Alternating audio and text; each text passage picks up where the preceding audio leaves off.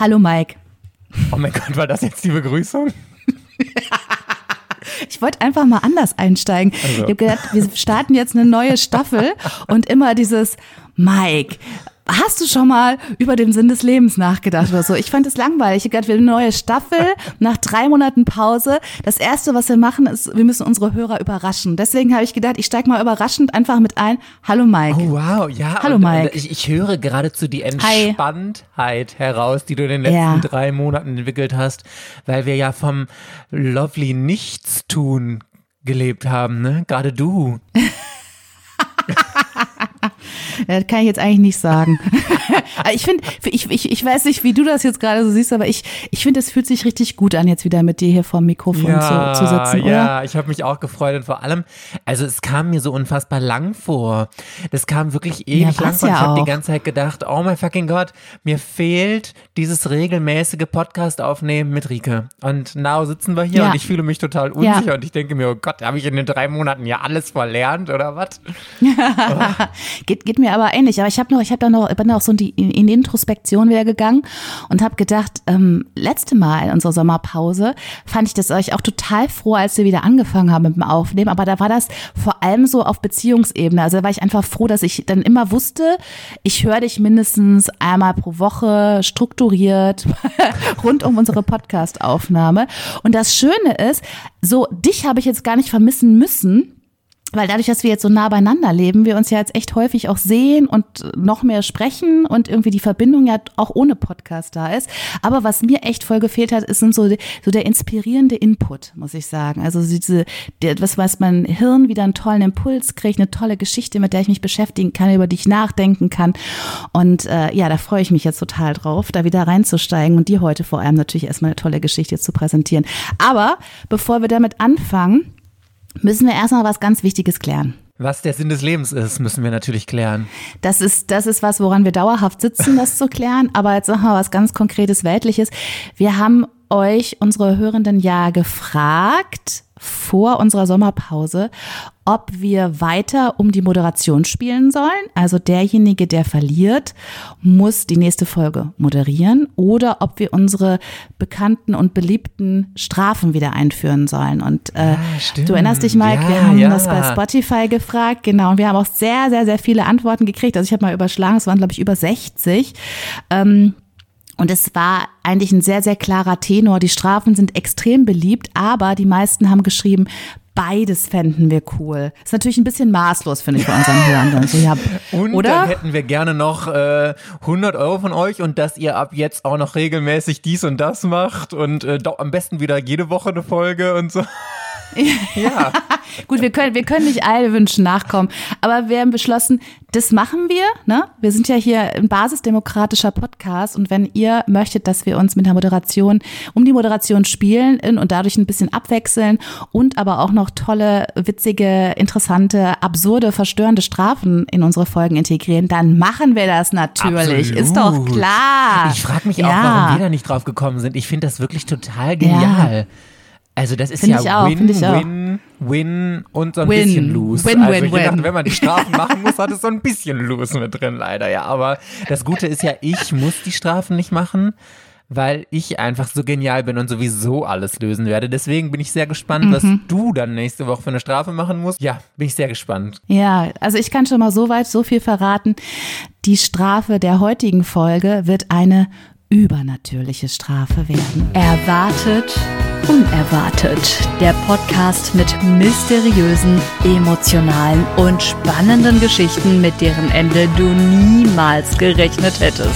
Mit der Queen of Ingeniosität, Rike, und der Princess of Drama, Mike. Hello, hello, you beautiful sunshines. Connected über das rasend schnelle Glasfasernetz zwischen Köln und Mülheim sind hier finally nach einer fast dreimonatigen Pause Mike und Rike für euch. Hello! Ich erzähle euch in diesem Podcast eine wahre Geschichte und Mike hat die Aufgabe, das unerwartete Ende der Geschichte vorherzusehen. Wir spielen, haben es gerade schon im Intro erzählt, um die Moderation oder besser darum, wer die jeweils nächste Ausgabe nicht moderieren muss und eine Folge raus, raussuchen muss. Also rät Mike richtig. Muss auch ich die nächste unerwartete Geschichte finden und moderieren. Kommt er nicht auf die Lösung, muss er euch in zwei Wochen eine Geschichte mit unerwartetem Ende präsentieren. Außerdem gibt es immer eine Strafe jetzt ab sofort wieder, die der Verlierer akustisch oder auch in einem Instagram-Video umsetzen muss und die dann am Anfang der nächsten Folge präsentiert wird. So, jetzt haben wir viel über Geschichten gesprochen, Mike. Jetzt würde ich gerne noch von dir wissen, welche Zutaten braucht es für dich, damit du eine Geschichte perfekt, rund, inspirierend, spannend findest? Oh ja, das kann ich dir sagen. Also ich brauche vor allem Drama. Ich habe das jetzt in letzter Zeit wieder ganz oft gemerkt, wenn ich mir Serien oder Filme angeguckt habe. Wenn da nicht ständig Drama passiert, dann bin ich raus. Drama brauche ich und ich finde inzwischen aber auch Geschichten eigentlich nur noch gut, wenn sie mich zum Nachdenken anregen und auch inspirieren. Also wenn ich da irgendwas raus mitnehme, wenn mir das einen Denkanstoß gibt oder sowas. Also Drama, Inspiration, Romance, ja, brauche ich jetzt nicht so.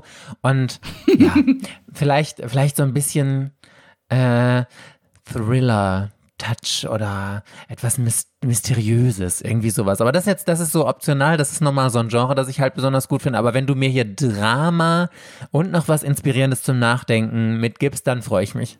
Okay, und was, was glaubst du, was muss für mich eine perfekte Geschichte beinhalten?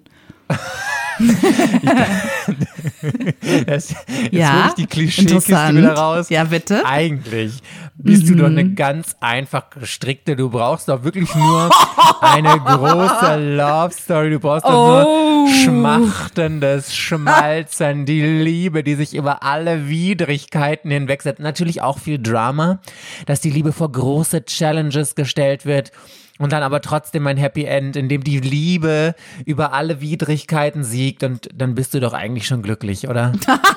wenn man das, wenn man, da, wenn man dir so zuhört, dann glaubt man, ich habe so ein Bücherregal. Wenn man da drauf guckt, sieht man schon, es ist einfach nur Pastellfarben, weil alle Buchrücken sind von diesen klassischen ähm, Romance, ähm, Coming of Age äh, Büchern. Und ich glaube, ich habe nicht ein einziges in dieser Richtung. Also ich weiß Jetzt natürlich. erzähl mir doch nichts. Ich weiß noch, als Kein wir letztens, einziges. da hast du mir noch Kaufland gezeigt, das paradiesische Kaufland, mhm. in dem man ja wirklich alles bekommt und wie wir beide ja. dann ja, durch diese ja. durch diese Zeitschriftenabteilung mhm. gelaufen sind und als du die Groschenromane da liegen gesehen hast, diese kleinen äh, geschriebenen Pornos für Frauen, für, für alte Hausfrauen, da habe ich das Funkeln in deinen Augen gesehen. Uah. Ja, aber das, die habe ich ja nicht in meinem Bücherregal stehen. Diese, diese, diese riesige die Heftchensammlung habe ich in Schuhkartons, die habe ich in Schuhkartons unter meinem Bett. Und immer wenn der Mann auf Geschäftsreise ist, dann hole ich Richtig. die raus und dann, ah, okay, Dr. Norden. Er zog sie an seine gestellte Brust. Nein, um Gottes Willen. Also, naja, aber jetzt mal, jetzt mal ernst. Okay, ich mag, ich mag Liebe. Und was, was, was denkst du, was sonst für mich eine Geschichte noch, wenn eine perfekte Geschichte beinhalten muss? Was ist so dein, Jetzt Aber mal. eine fiktive Geschichte, ne? Also wir reden jetzt nicht von äh, irgendwelchen äh, nee, ist egal. Ist egal. Ja, also für dich muss eine Geschichte natürlich sehr feministisch sein. Mhm. Und es muss auf jeden Fall deine Werte vertreten und äh, eine starke Frau muss da drin sein, die sich auch gegen Widrigkeiten durchsetzt. Drama, du brauchst natürlich auch ganz, ganz viel Drama. Mhm. Ja, ich glaube, das ja. sind eigentlich so die, äh, die Sachen, Sehr die schön. für dich eine gute und Geschichte ausmachen. Richtig, ja. und das wollte ich jetzt einfach nur hören, weil ich wollte, dass du schon mal einmal so auf einer so einer Metaebene ah. zusammenfasst, worum es heute gehen wird. Oh, weil das ist äh, ziemlich genau, ja. We're close to it, könnte man schon sagen. Ich habe mir natürlich zu unserem neuen Staffelstart ähm, eine Geschichte ausgesucht, die ich besonders spannend und interessant finde, und zwar sowohl thematisch als auch dramaturgisch. Es geht um Liebe. Es geht um Macht. Es geht um viel Geld. Es geht oh. um Geister. Und oh. es geht um eine wahnsinnig faszinierende Frau, die aber mal wieder kaum jemand kennt. Also muss man ja leider so sagen. Und zwar um diese hier. Aha, okay, ja. Ich sehe Kennst du? hier eine Frau, ja, nee, die kenne ich nicht, aber äh, das erinnert mich, das ist jetzt voll random, aber kennst du das, wenn man diese historischen Fotos in so Freizeitparks nachstellt? Das sieht aus, als wäre das in so, einem, so im Moviepark Bottrop, in ja. Bottrop Kirchhellen, da wäre das nachgestellt worden, im Western Saloon, da gibt es ja diesen Western Saloon Und da konnte man, glaube ich, ganz früher konnte man Fotos machen und dann konntest du so alte Sachen anziehen. Und da ist es, glaube ich, geschossen worden. Ganz eindeutig. Und damit hast du die unerwartete Wendung jetzt schon bei Minute fünf oder was absolut gelöst. Das ja. wäre jetzt genau der Gag Sorry. gewesen. Diese Person gibt es gar nicht. Sie lebte eigentlich 2022 und dieses Foto ist im Moviepark aufgenommen worden. Äh, und alles, was ich dir jetzt vorher erzählt hätte, hätte auf diesen Twist hingearbeitet, dass du die ganze Scheiße. Zeit denkst, es handelt sich um eine historische Figur, tatsächlich aber eine ganz moderne Frau von 2022, die einfach Bock auf Cosplay hatte und auf einen schönen Nachmittag im Moviepark. Mensch, jetzt ja, haben ja, wir hier drei also, Monate auf diesen Moment ah. gewartet und ich habe es ja. versaut. Oh, ja, shit, sorry. sorry. Das ist echt, das, das, ja, gut, da müssen wir noch ein ich bisschen. Ich habe es an der Uhr erkannt. Sie hat eine Uhr und sieht das für mich. Okay. Okay, aber würdest ja. du trotzdem unseren Hörenden dieses wunderschöne Moviepark-Foto einmal, einmal ein bisschen ja, beschreiben? Ja, also es ist so ein Sepia-Foto von einer Frau. Ähm, oh Gott, ich bin so schlecht im Alter schätzen, aber ich würde sagen, sie ist in den 20ern, irgendwie vielleicht 23, 24, vielleicht auch 25, würde ich auf dem Foto sagen. Und sie hat so eine ganz verschmitzte Pose. Sie hat die eine Hand so nach oben und hält die Hand am Kinn und mit der anderen Hand stützt sie den Ellenbogen äh, der Hand, die am Kinn ist da mhm. und guckt so ganz neckisch weg von der Kamera so zur Seite und hat dieses leichte Mona Lisa Grinsen. Sie hat dann so ein mhm. äh, noch ein schwarzes ja, also, es ist kein richtiges Kleid, es ist, ja, oh Gott, ich weiß gar nicht, wie man sowas nennt. Modisch bin ich ja eine Vollkatastrophe. Und im Hintergrund, oh, ich frage mich die ganze Zeit, was das im Hintergrund ist. Das könnte ein Torbogen oder so eine Brücke, vielleicht ist es auch eine Brücke sein, ja. Aber sie sieht auf jeden Fall aus, als käme sie jetzt nicht aus ärmsten Verhältnissen, dass da schon ein bisschen Geld in der Familie ist. Mhm. Und ja. Okay, ja. okay. Gut, mhm. jetzt versuche ich mal raus rauszufiltern, was an dem, was du beschrieben hast, äh, stimmt. Nämlich wenig. Aber. Äh, oh Gott. Oh Gott. ja Nein, also äh, sie ist, sie ist tatsächlich auf, auf diesem Foto schon ein bisschen älter, schon Mitte 30. Also da Echt? hat sie sich offensichtlich in deiner Sicht gut gehalten. Weiß man, was, wer ihr Arzt war? Obwohl, den gibt es dann wahrscheinlich nicht mehr, ne? Shit. Wow. Ja. Ich glaube, dass es im Hintergrund einfach nur so eine Fototapete ist, die man damals benutzt hat. Also so ein typisches, ja, nennt man doch Fototapete, ne? Ja, so ein Roll-Up. Ja, Roll-Up würde man heute sagen, ja. Ja, also ich glaube, es ist kein wahrer Hintergrund. Was denkst ne? du denn? Genau, die man so runtergezogen hat, um sie da zu inszenieren. Und ich finde schon, dass man sieht, dass sie, also sie hat ein leichtes Lächeln, aber dass sie jetzt nicht so auf Beauty getrimmt ist, sondern ähm, äh, doch eine Denkerpose einnimmt. Also so würde ja, ich das Mona beschreiben mit dieser, ja genau, und auch so mit dieser, mit mit der Hand und äh, dieses energische, ähm, äh, energische Kinn, was sie auch hat und ähm, entsprechenden Blick. Was glaubst du denn zeitlich? Also wann, von wann könnte das Foto ungefähr, ungefähr sein? Also auch so aufgrund oh der Mode was würdest du schätzen? Mhm, also, hm, ich bin unfassbar schlecht in sowas, aber also ich schätze mal, weil das ist ja schon relativ hochwertiges, scharfes Foto für das, wie alt es aussieht. Also würde ich mal sagen, also ich würde eigentlich sagen, das muss irgendwas mit 1800 sein. Das ist doch nicht mhm. 1900 mhm. irgendwas geschossen. Nee, das ist, ist richtig. 1860, 1800. 63, um genau zu sein, also, im März. also den Monat kann ich nicht sagen, aber das war sehr, sehr gut getippt. Also es ist tatsächlich von, von 1872, also wirklich äh, fast eine, fast eine Punktlandung. Also äh, Ende des 19. Jahrhunderts könnte man sagen. Und diese wunderbare Dame, das ist Victoria Woodhull. Und ich vermute mal, dass du ihren Namen noch nicht gehört hast oder macht es jetzt doch bei dir? Klingelt da irgendwas? Nee, nee sagt mir nichts. Also ich, ich auch nicht. Und äh, ich muss aber jetzt sagen, durch diese Frau habe ich, glaube ich, so meinen ersten kleinen Girls Crush in meinem Leben gehabt. Also ich, ich, ich habe eine erste leichte queere Mini-Erfahrung gemacht mit Victoria Woodhull, weil ich die äh, so großartig finde und so faszinierend. Äh, und ich finde, sie sieht auch ganz hübsch aus übrigens, also auch äußerlich. Ja, voll, voll. Ähm, also I fell in love with her. Ich finde sie wirklich ganz, ganz toll. Äh, hast du schon mal für eine Frau geschwärmt? Abseits von mir und Disney Princesses natürlich. Für eine Frau geschwärmt. Hattest du schon mal so, ähm. so, so einen Girls Crush? Nee. Also ich Echt überlege gerade. Okay, da musst nee. du auch erst 42 werden wie ich. Ja, wahrscheinlich, aber das ist ja noch sehr, sehr weit für mich. Also von daher äh, habe ich ja dann noch 20, 30 Jahre, bis ich an dem Punkt bin. Eben nicht, weil ich sage, am Ende dieser Folge wirst du auch einen Girls Crush haben und zwar auch Victoria Woodhall. Ich wette das jetzt einfach mal, weil die ja, ist einfach so fantastisch. Jetzt einen Crush, weil sie es schafft, mit Mitte 30 auszusehen wie 21. oh mein fucking God, wie geht das? Ja, How absolut. is that even possible? So eben, hör mal ganz genau zu, was sie für ein Leben geführt hat und orientier dich vielleicht da daran. genau. Bevor ich dir jetzt aber die Geschichte von Victoria Woodhull erzähle, verrate ich dir natürlich erstmal die Frage, die du am Ende der Folge beantworten musst. Und sie lautet, oh Gott, was stand in der Annonce, die Victoria Woodhull 1870 in einer New Yorker Zeitung veröffentlichte und die sie weltberühmt machte? Oh mein Gott, das ist ja richtig spannend. Was für eine geile, was für eine geile Frage zum Anfang. Ja, ich hoffe. Aha.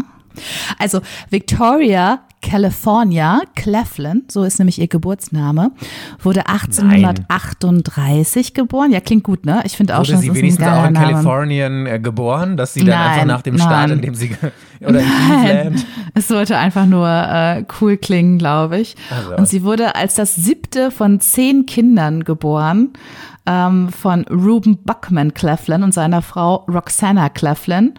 Und die Eltern lebten von bezahltem Wahrsagen. Teilweise auch verbunden mit Erpressung. Sie wurden mehrmals polizeilich gesucht wegen Quacksalberei, wegen Erpressung, Betreibung eines Bordells. Also man es heißt in der Literatur über sie einmal zusammenfassend, sie war ein Mädchen aus der Gosse.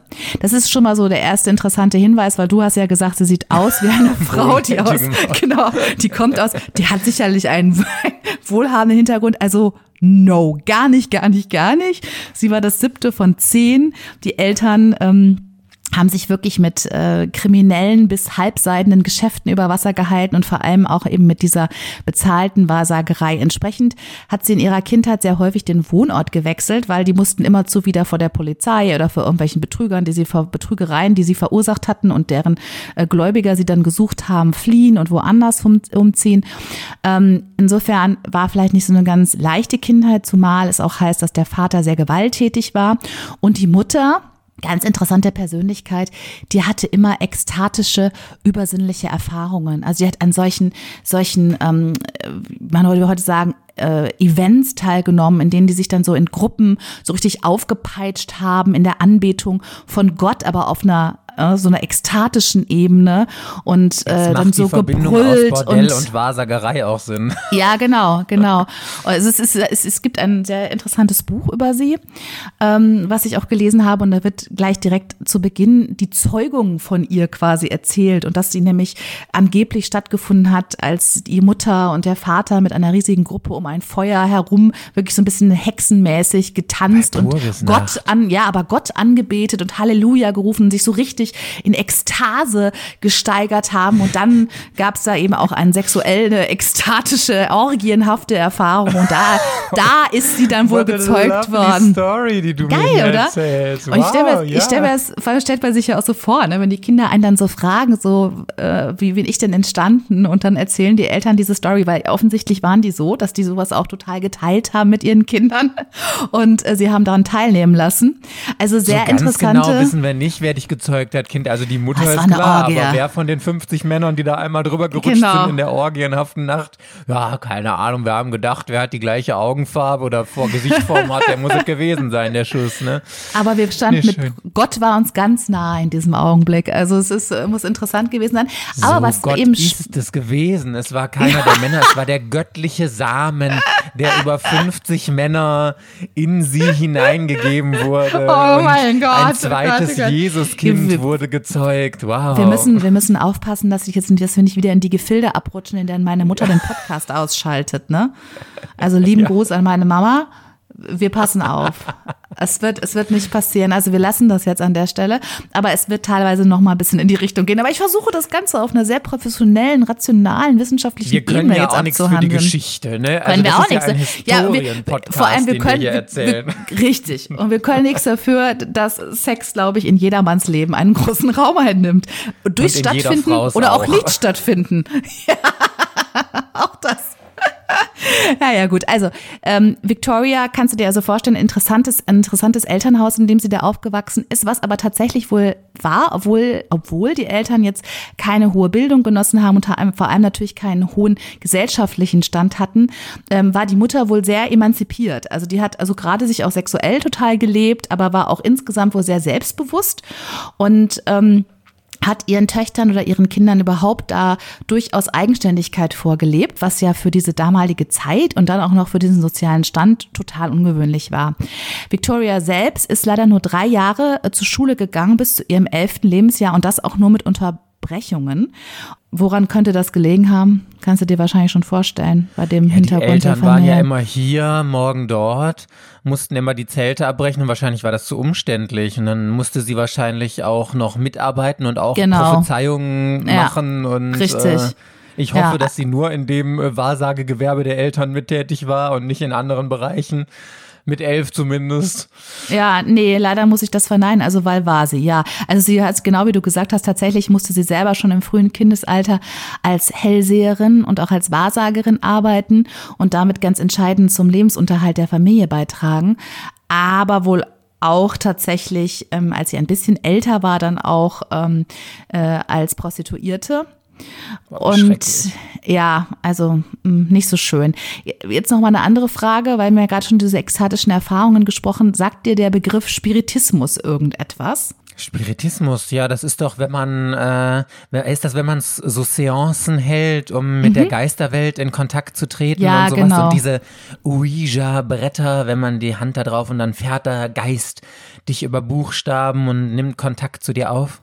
Ja, genau, genau. Also das, genau das ist, hast du schon richtig zusammengefasst. Und diese Bewegung hat sich eben genau in dieser Zeit, als Victoria Woodhall Kind war und aufgewachsen ist, ganz stark äh, von den USA aus auch nach Europa verbreitet. Ausgehend tat das äh, von dem Ehepaar oder beziehungsweise nicht von dem Ehepaar, von dem Geschwisterpaar Fox, zwei Schwestern, die in einem Haus, in dem sie mit ihren Eltern wohnten, immer ganz komische Klopfgeräusche gehört haben. Und die kenn ich. Ja, oh kennst du die Geschichte? Gott, ich habe mal über die recherchiert, weil ich von denen die Geschichte hier im Podcast erzählen wollte. Wie witzig.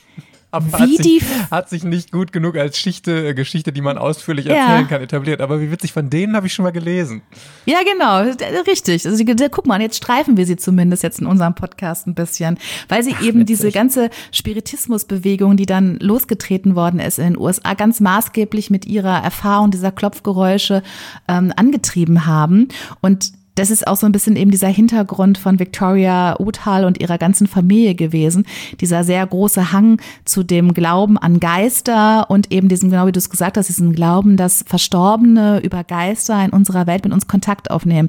Und ich finde das total interessant, weil, wie gesagt, sich das wirklich der ganze, dieser ganze Diskurs zur damaligen Zeit, also sowohl eben in den USA als aber auch in Europa, ähm, auf einmal ist so ein totalen Hype in diesem Bereich gab. Also die Leute haben mit Magnetismus, Mesmerismus ähm, angefangen zu experimentieren, haben angefangen, es gab so eine richtige Pandemie, Pandemie sage ich schon, Epidemie muss es dann wohl richtiger heißen, eine Epidemie von Gläserrücken und vor allem Tischerücken. Also es, auf einmal haben alle irgendwie Tische gerückt und da dann Geister zu sich sprechen gehört und haben alle waren 100 Prozent davon überzeugt, dass ihnen das, dass, dass, dass ihnen das jetzt wirklich passiert ist und dass es Geister gibt.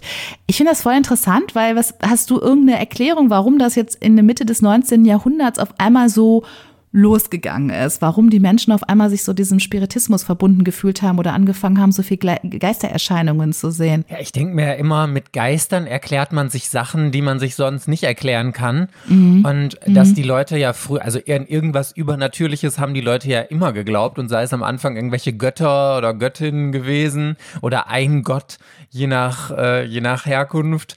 Und dass man sich das dann aber auch manche Sachen einfach mit Geistern erklärt hat, bis es Wissenschaft gab. Und das Geile ist, ich weiß nicht, ob du das weißt, aber jetzt gerade kommt das ja wieder zurück. Also TikTok mhm. ist ja mhm. voll von Geistersachen oder auch so Hexerei, dass die Leute wieder an sowas glauben, so Ach, wirklich. Spannend. Ich, ich mache mich mhm. ja immer über Astro TV lustig. Ich sage immer, das ist mein Trash-TV des Tages, wenn da die Leute anrufen und dann äh, sich Karten legen lassen und so. Aber es ist ein richtig krasser Trend, der jetzt wieder zurückkommt. Und ich dachte, mein Gott, in unserer aufgeklärten Gesellschaft, mhm. da sollte das mhm. doch eigentlich mal durch sein. Aber die Leute fangen jetzt wieder mit Kartenlegen äh, und was weiß ich nicht was an. Mhm. Es ist total mhm. faszinierend. Also das, das hat einfach irgendwie, glaube ich, eine Faszination auf Menschen. Ne? Ja, also ich habe im, im, äh, in meinem literaturwissenschaftlichen Studium, da ging es da quasi auch relativ viel tatsächlich drum, nämlich in der Literatur natürlich von Anfang, Mitte des 19. Jahrhunderts, in dem das auch gerade auch in der romantischen Literatur häufig ein ganz wichtiger Aspekt war, also diese Form von Spiritismus. Und ähm, da wurde das immer so ein bisschen als der quasi das Resultat der vorherigen, sagen wir mal, 150 Jahre Aufklärung gesehen. Ne? Also wie du es gerade auch gesagt hast, auf einmal rückte ja mit der Aufklärung der menschliche Verstand, die Ratio in den Mittelpunkt und alles wurde nur noch wissenschaftlich. Ähm, durch wissenschaftliche Forschung, alles, was man mit, nur mit Verstand erklären kann, ist wirklich real. Und ähm, dann ist immer sozusagen heißt, es gibt diesen Aspekt, aber es gibt diesen Moment in uns allen Menschen, also psycho, psychoanalytisch hätte man dann später gesagt, unser S quasi, das Unbewusste, das oder das Unterbewusste, was nicht sich rational erklären lässt und nicht in wissenschaftliche äh, Theorien ungefähr um, immer reinfassen lässt. Und das bricht quasi auf in diesem, in dieser Sehnsucht dann nach Spiritismus zum Beispiel. Also das war so mal so was, was ich häufig so gelesen habe. Aber als ich mich jetzt ein bisschen mit damit beschäftigt habe, habe ich wiederum neuere Forschung gelesen, die sagen, das ist gar nicht mehr so ganz klar ist, man sagen kann, es war tatsächlich eine Gegenbewegung zu den aufklärerischen, ähm, zu den aufklärerischen Jahrhunderten vorher, sondern dass es eigentlich so ein bisschen sogar daraus resultiert und auch eine Weiterführung ist, weil diese Spiritisten tatsächlich ganz genau das, nämlich dieses Übernatürliche versucht haben, mit wissenschaftlichen Mitteln zu erklären. Also dass häufig da bei diesen Geschichten ganz wichtig ist, dass man versucht hat, Geister zu fotografieren. Ne? Oder heute wäre das ja ah, irgendwie auf Video aufzunehmen oder ähm, mit irgendwelchen Geräten Geräusche zu untersuchen, aufzuzeichnen, also im Prinzip wissenschaftliche Methoden anwendet, um etwas Übernatürliches zu erklären und zu beweisen. Also insofern eigentlich man sagen kann, es ist da gar nicht so eine Gegenbewegung, sondern sogar fast eine Weiterführung vom aufklärerischen Gedanken, nämlich auch das, was uns in uns Menschen uns ungezähmt unheimlich erscheint, nicht zu kontrollieren, doch irgendwie wissenschaftlicher Kontrolle zu unterziehen. Verstehst du, was ich meine? Also so ja, habe ich das total, jetzt, super interessant. Das, genau, ich finde es auch total interessant und ähm, könnte man ja jetzt mit so einem Krisenerleben zur aktuellen Zeit tatsächlich in Verbindung setzen, ob das dann auch so ein Wunsch ist. Also irgendwas, was uns beunruhigt, in irgendeiner Form dann doch zu kontrollieren ohne die Anwesenheit dieses Unheimlichen quasi abzustreiten oder zu negieren. Also da könnten wir jetzt noch stundenlang drüber philosophieren. Ich wollte das Thema nur interessiert, fand ich total spannend, weil es jetzt ähm, so eng mit dieser Person Victoria Woodhall verbunden ist. Ähm, äh, aufbringen. Und wo wir gerade schon an dieser schönen, schönen Stelle sind, dann werde ich dir nämlich jetzt auch verraten, was für den oder diejenige, die diese Folge verliert, die Strafe sein wird. Du ahnst es wahrscheinlich jetzt schon. Oh Gott, ich muss mir die Karten legen oder ich muss, muss Geist zur Geisterwelt Kontakt aufnehmen. Genau. Oder du. Der oder diejenige muss bitte durch Tische rücken, weil Tische rücken war ja das Ding in den 1850er Jahren, eine Verbindung zur Geisterwelt herstellen und zu einer realen Person aus deiner oder meiner Vergangenheit. Die darfst du dir sogar oder ich dann auch aussuchen. Es darf dein Ex-Freund sein, es darf dein erster Chef sein, es darf dein Vater sein. Es ist egal, ja. Du kannst dir eine wunderbare Person aussuchen, mit der du dann irgendwie Kontakt aufnimmst. Sie darf auch noch leben, ne? Also ich wollte jetzt keinen davon tot sagen. Tot nein, nein, die muss nicht, muss nicht, kann, kann, aber muss nicht. Aber ähm, möchten wir doch bitte in einer wunderschönen Seance ähm, dass da großer Kontakt so aufgenommen wird. Das möchte ich gerne, dass, äh, ja, oder vielleicht muss ich es ja selber machen. Jetzt erzähle ja, ich dir die ganze Zeit sagen, so, das willst du dann machen. machen. Im schlimmsten Fall nehme ich Kontakt auf. Oder? Ja, wir, na, ist egal. Wir, wir warten jetzt mal ab, wie es weiterläuft. Ist, das kannst du dir jedenfalls schon mal merken. Ne? Das wird dann eine Strafe. Hast du sowas denn schon mal gemacht? Hast du schon mal so Gläserrücken oder Tischrücken oder wie heißt das hier? Ja, auf jeden Fall. Ja, In meiner echt? Jugend habe ich das mit meiner Cousine ja. ganz oft gemacht. Also gerade Gläserrücken. Und mhm. natürlich, also ich habe das Glas nicht bewegt, aber ich bin mir sehr sicher, dass meine Cousine es bewegt hat, natürlich. Nein, Und ein Geist. Ja, ein Geist war es, ein Geist war es. Und ich finde das Thema auch aus Unterhaltungsgründen finde ich das total witzig. Also ich war ja auch, äh, vielleicht erinnert sich der eine oder die andere, war ich ja auch auf Geisterjagd auf meinem TikTok-Channel mhm. und ich habe ja auch, ich habe wirklich ewig versucht, ich hatte ja Kontakt zu, in Anführungszeichen, echten Geisterjägern. Mhm. Und wollte ewig mit denen Termin machen, aber das hat aus, also von meiner Seite hätte es immer geklappt, gefühlt, aber die hatten da dies und das, das und jenes, ist ja auch egal. Auf jeden Fall ist das nie zustande gekommen, aber ich hätte das so spannend gefunden, da einfach mal mitzugehen und mit denen mal ja. in so einen Lost Place oder so oder auf einen Friedhof, obwohl, ich kann dir richtiges Wissen weitergeben, weil ich habe halt schon ganz oft mit denen telefoniert, mit mhm. der Chefin von diesen Geisterjägern weil die hat mir erzählt, alle Leute sagen immer, Geister sind auf Friedhöfen oder in Lost Places, weil was halt für uns total äh, gruselige Orte sind, aber da sind Geister überhaupt gar nicht, weil Geister mhm. verweilen immer an der Stelle, wo sie gestorben sind und deswegen da auf dem Friedhof ja fast nie jemand gestorben ist. Da sind ja nur die sterblichen Überreste hingebracht. Deswegen sind auf dem Friedhof auch keine Geister. Also so gut wie keine. Sondern Geister sind meistens in Krankenhäusern oder in Wohnhäusern oder sowas. Und siehst du mal, also ich weiß richtig Bescheid über Geister. Aber vor allem, ich finde es so geil, wie du halt echt auch nur den Konjunktiv benutzt. Ne? Also nicht irgendwie Geister seien angeblich oder sonst was oder würden vermutet, sondern die sind da nicht. Ne? Also, dass ihr das gleich wisst auf dem Friedhof könnt ihr, na, da sind die nicht. Die sind möglicherweise. Keine Sorge, keine Sorge. Ey, Entwarnung. Entwarnung. Ihr könnt da rüberlatschen. Aber die sind in eurem Wohnhaus. Möglicherweise mal da ein bisschen aufpassen. In ne? eurem. Ne? Irgendwer ist da garantiert schon mal in jedem Haus das ist, das ist, das ist der Grund, und das ist der Grund, warum ich so gerne in Neubau Erstbezug bin. Weil ich weiß 100 Prozent, hier kann niemand gestorben sein. Das wäre dann einer von uns gewesen. Und das ist Hä, Gott sei Dank du, noch nicht der Arbeiter, Fall. Ein Arbeiter, der das aufgebaut ja, das hat oder eine Arbeiterin? Also sorry. Ach so. Ich, ja, ich, ich, wohne ja, ich, ich wohne ja nicht in Dubai. Also ich glaube, unsere Arbeiter hier haben es überlebt, die, die Konstruktion des Hauses. Da können wir positiv sein. Ja, total interessant. Aber zurück zu Victoria Woodhull. Also sie war eben diesen Spiritismus, genau wie ihre ganze Familie, extrem zugetan. Sie war ganz überzeugt davon, auch dass sie regelmäßig vom Geist Verstorbener heimgesucht wurde. Sie glaubte zum Beispiel, dass sie, also wirklich bis an ihr Lebensende, dass sie Botschaften eines griechischen Dichters, Demest Demosthenes hieß er, ähm, dass der ihr immer wieder Botschaften schicken würde und auch Anweisungen ihr gegeben hat, angeblich für ihr Leben, was sie tun soll. Also ich finde es einfach geil. Ja. Aber leider, ich habe es ja gerade schon gesagt, ähm, das klingt jetzt noch lustig und tralafitti. Die, die arme Victoria musste hart arbeiten, schon als Kind. Und um aus diesem ganzen ja, zwischen Prostitution, Wahrsagerei, Gewalt und Alkoholexzessen des Vaters rauszukommen, hat sie dann sehr früh geheiratet, als sich die Gelegenheit ergab, nämlich einen ihrer Kunden, nennen wir es mal, ähm, den Arzt Canning H. Woodhull. Da war sie gerade mal 15 Jahre alt, aber das war halt für sie die Möglichkeit, aus diesem Elternhaus so ein bisschen rauszukommen und sich da zu emanzipieren. Sie dann um das und Ehepaar wie alt war der Arzt? Der war sechs Jahre älter, also gar nicht so eklig. Ah ja, ich habe okay. auch erst gedacht, okay, war der jetzt irgendwie 55 oder sonst was? Nein, nein, der war nur sechs Jahre älter, also es ging.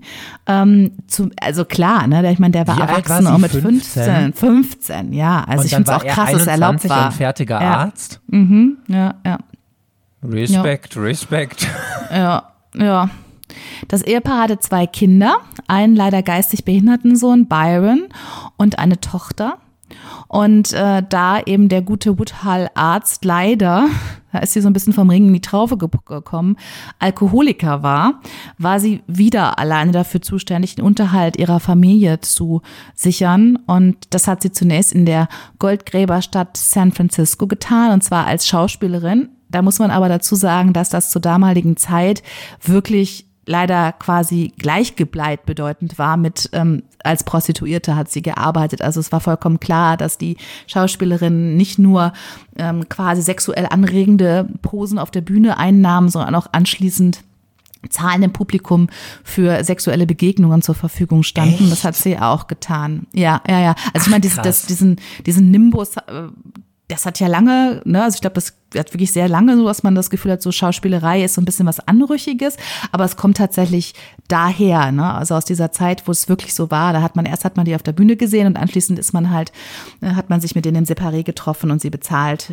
für. Ach, ich hätte Dienste. gedacht, Schauspiel war schon immer so eine hohe Kunst, dass äh, vielleicht so burleske Auftritte irgendwie okay von mir mhm. aus, aber richtig Schauspiel nee. auf der Bühne, auf so einer großen Bühne. Ich hatte gedacht, das waren schon immer so voll die Stars, die dann da aufgetreten sind, weil sie die großen Künste vertreten haben. Nee, ich glaube aber auch ganz ehrlich, dass das sehr lange so war. Also auch auch viel später, dass die, also ich meine, guckt dir auch so, so Personen wie Marilyn Monroe an, die hat sich natürlich nicht prostituiert, aber dass die in ihren Filmen oder auf ihr auf der Bühne, auch wenn sie aufgetreten ist, Männer sie toll fanden und anschließend sehr viel Geld und sehr viel Aufwand gemacht haben, um mit ihr irgendwie Sex zu haben, ich, also diese, dieses sich durch das Spiel und dieses auf der Bühne eine Frau toll finden, anbeten und dann mit ihr auch in sexuelle Verbindung treten zu wollen.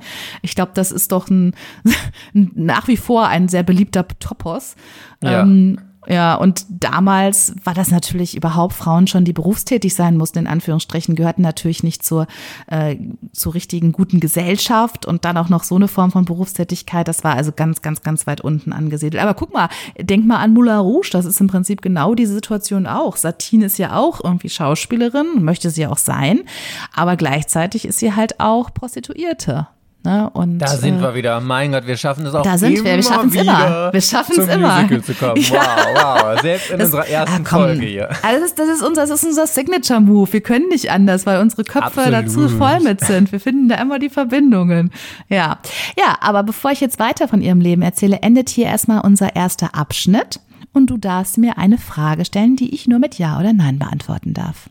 Soll ich nochmal die Ausgangsfrage wiederholen oder hast du das noch präsent? Ja, es geht darum, was sie für eine Anzeige aufgegeben genau. hat äh, in dieser Tageszeitung und was sie da gesucht hat, genau.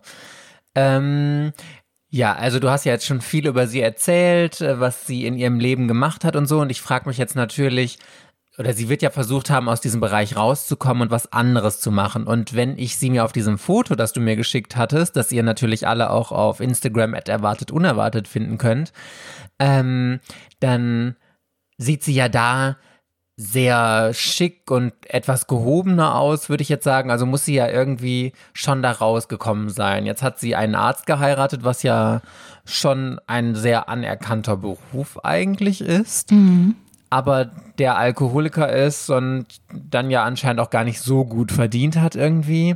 Also ich frage jetzt mal erstmal, hat denn diese Anzeige, die sie da aufgegeben hat, trotzdem noch etwas mit Spiritismus zu tun, also im entferntesten Sinne? Nein. Okay, also was ganz anderes, weg davon. Mhm. Ja. Okay. okay, dann geht's weiter. 1864, Victoria war jetzt 26 Jahre alt, hat sie sich dann scheiden lassen. Auch damals quasi eine Revolution durfte man auch nur in bestimmten Staaten, also nicht in allen Bundesstaaten der USA war das überhaupt erlaubt, sich scheiden zu lassen, hat sie aber Und dann getan. Auch als Frau, wenn der Mann Absolut. sich jetzt scheiden lassen wollte, ja. aber als Frau. Absolut, also auch da schon sehr klar bei Verstand, hat aber ihren Namen Woodhull ihr Leben lang behalten. Sie hat dann weiter als Heilerin und Wahrsagerin gearbeitet, hat sich selbstständig gemacht und dann ist sie dem damals leider noch verheirateten, sehr gebildeten und sehr gut situierten Bürgeroberst James Harvey Blood begegnet. Und der, da gab es sozusagen einen Anknüpfungspunkt zwischen beiden, der war nicht im amerikanischen Bürgerkrieg gewesen.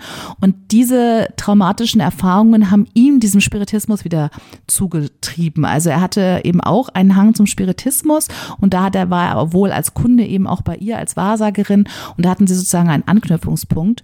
Und das war eine ganz, ganz große Liebe. Also sie fanden sich beide ganz wunderbar, unglaublich inspirierend.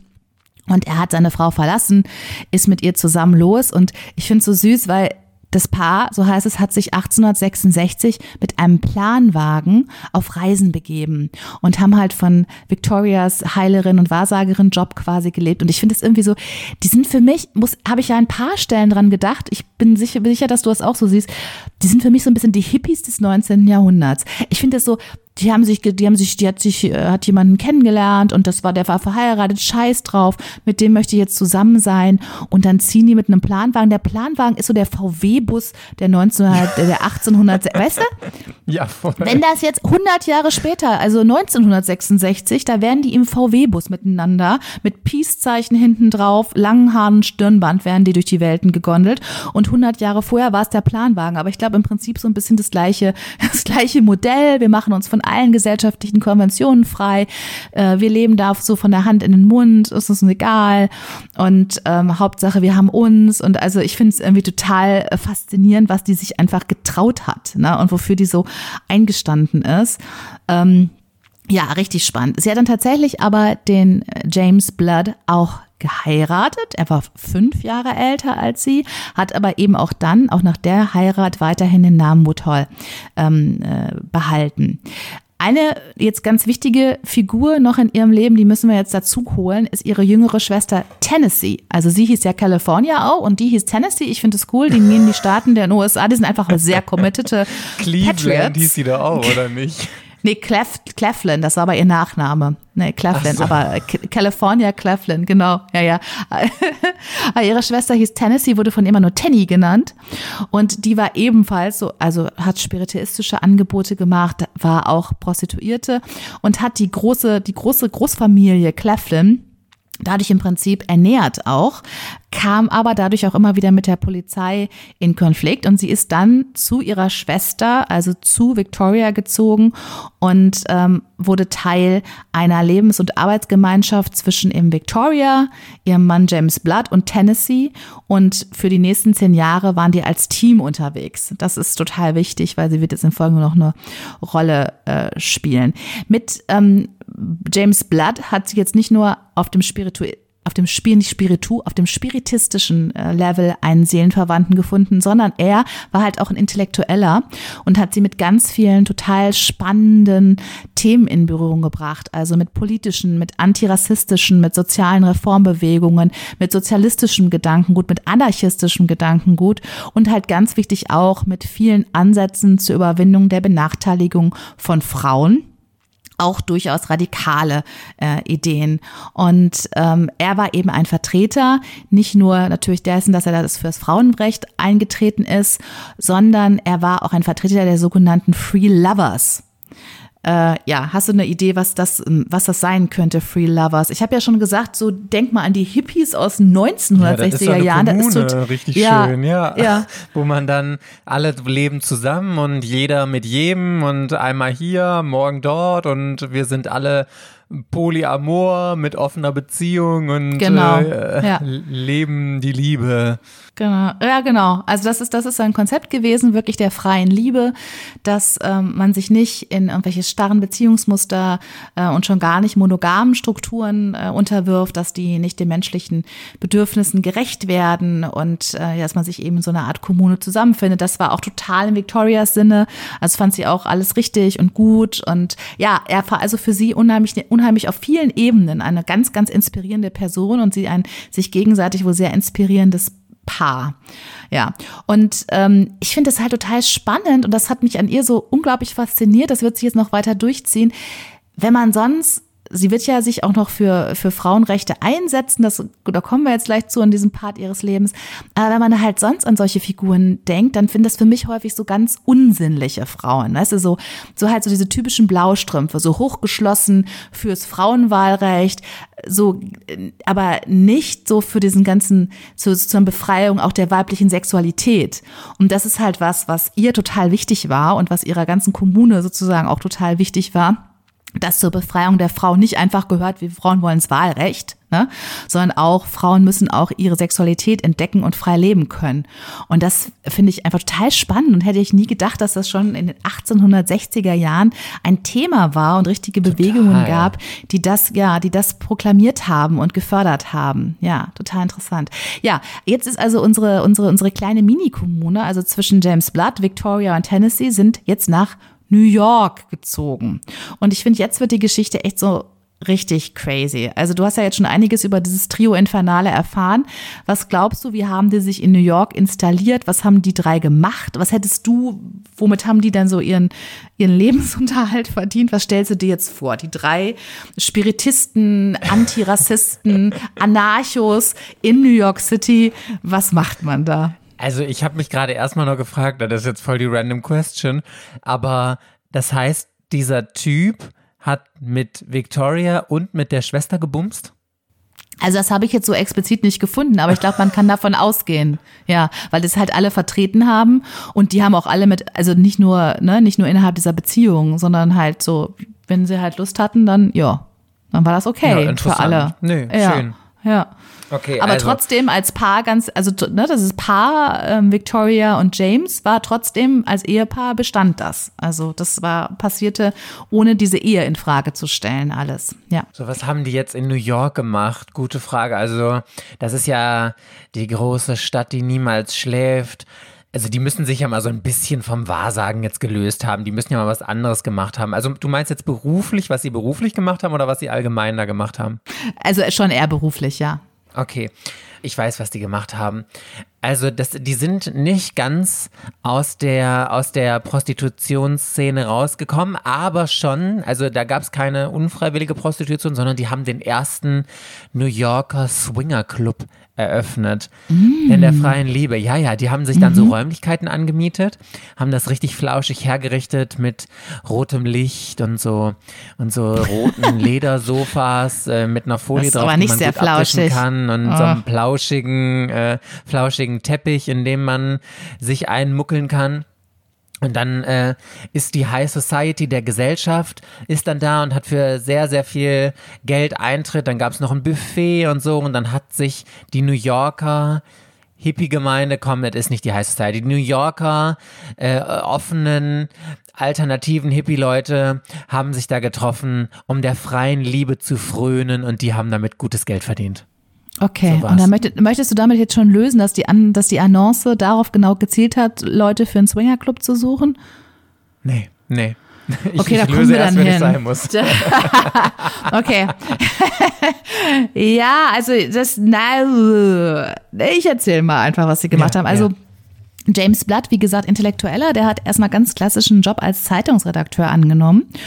Und die Schwestern haben Kontakt zur Prostitutionsszene aufgenommen und vor allem nicht, um da selber eigentlich als Prostituierte zu arbeiten. Tennessee wohl auch, aber Victoria jetzt zu diesem Zeitpunkt nicht mehr, sondern sie haben da ihre spiritistischen Dienstleistungen, also wieder ihre Wahrsagerei und so weiter angeboten, haben aber wohl auch Essigschwämme zur Verhütung angeboten. Damit wollten sie so ein bisschen, ähm, ja, sich einen Namen machen.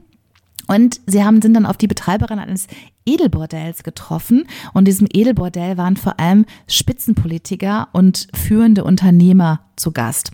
Und jetzt muss man wissen, dass man zur damaligen Zeit, es wird wenige überraschen, aber war es natürlich Frauen verboten, Börsengeschäfte zu tätigen. Also Aktienhandel, Börsengeschäfte waren damals noch verboten. Und deswegen haben diese ganzen Wall Street Finanzmakler in New York City ihre ganzen Finanzangelegenheiten sehr offen vor diesen Prostituierten oder es waren ja zum Teil auch wirklich so ihre Liebhaberinnen ähm, besprochen. Und die haben dann ihr Wissen an Victoria und Tennessee mutmaßlich gegen Bezahlung, das vermutet man, das weiß man aber nicht genau, weitergegeben. Ähm, und die ja. haben das wieder an ihren Arzt-Ehemann weitergegeben, der dann erstmal an der Börse spekuliert hat. Das ist genau richtig. Das war das eine, was sie gemacht haben. Sie haben also selber aufgrund der Informationen entsprechend an der Börse spekuliert und Gewinne gemacht.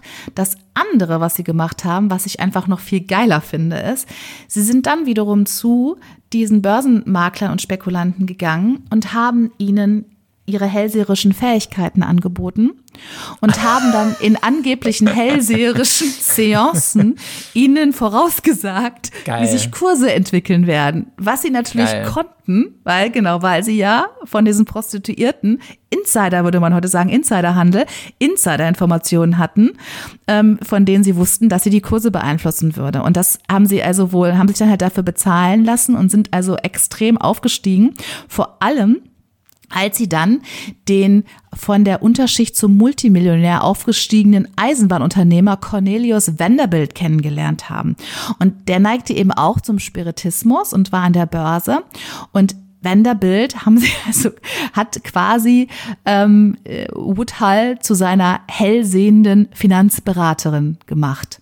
Also er hat wirklich über Jahre, hat sie ihm Informationen zugetragen, die sie angeblich, also das hat er ihr dann wohl auch geglaubt, die sie angeblich also immer durch ihre wahrsagerischen, hellseherischen Verbindungen in Trance, ja, ähm, vermittelt bekommen hat. Und dadurch hat er also ein irrsinniges Geld gemacht mit dem quasi Insider-Informationen, die ihm Victoria geliefert hat. Also ich finde es so geil. Ich finde es eine so geile Idee. Und vor allem so diese Verbindung, dass sie so schlau waren, diese Informationen, die sie bekommen haben, richtig auswerten zu können, nämlich daraus äh, vor, ne, vorauszusehen, wie sich Kurse entwickeln, also was ganz rational, rechnerisch, mathematisch Kluges, super intelligent und gleichzeitig aber diese Verbindung mit diesem komplett irrationalen, Wahrsager, spiritistischen, auch sexuellen Trance-Geschichte. Also es ist, es ist so total widersprüchlich, ne? Und das haben sie so richtig geil zusammengeführt, finde ich. Ähm, Aber und sich traurig, damit, dass am Ende doch wieder hauptsächlich die Männer, die dann an der Börse spekuliert haben, äh, damit Gewinne gemacht haben. Klar haben sie dann nee. damit verdient. Ja, ja, genau. Also, haben, aber die haben, die sind richtig, richtig reich gewesen. Ja, haben also die, die haben abkassiert wenigstens. Die haben, genau, die haben richtig abkassiert. Die haben, wie gesagt, auch die für ihre eigenen Börsenspekulationen ähm, haben sie also genauso die Informationen genutzt und sind wirklich richtig, richtig, richtig reich, reich geworden.